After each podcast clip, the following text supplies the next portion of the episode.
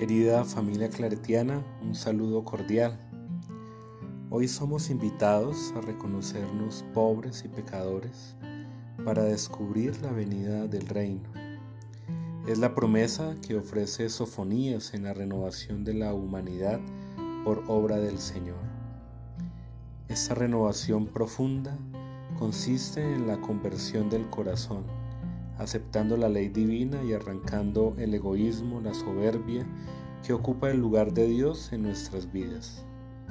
Jesús utiliza la parábola de los dos hijos para recordarnos la coherencia de nuestras palabras que deben ser plasmadas en los hechos.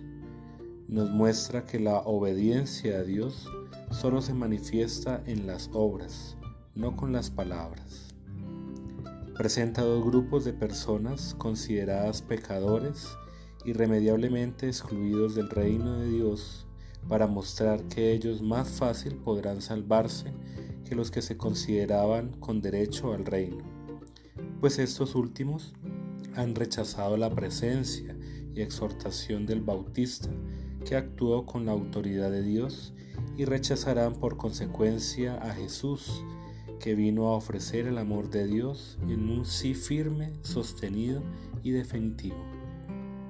Preguntémonos hoy, ¿eres de los que dicen sí, pero no? Finalicemos nuestra reflexión colocándonos en manos de nuestra Madre María. Dios te salve María, llena eres de gracia, el Señor está contigo, bendita tú eres entre todas las mujeres, bendito es el fruto de tu vientre Jesús. Santa María, Madre de Dios, ruega por nosotros los pecadores, ahora y en la hora de nuestra muerte. Amén.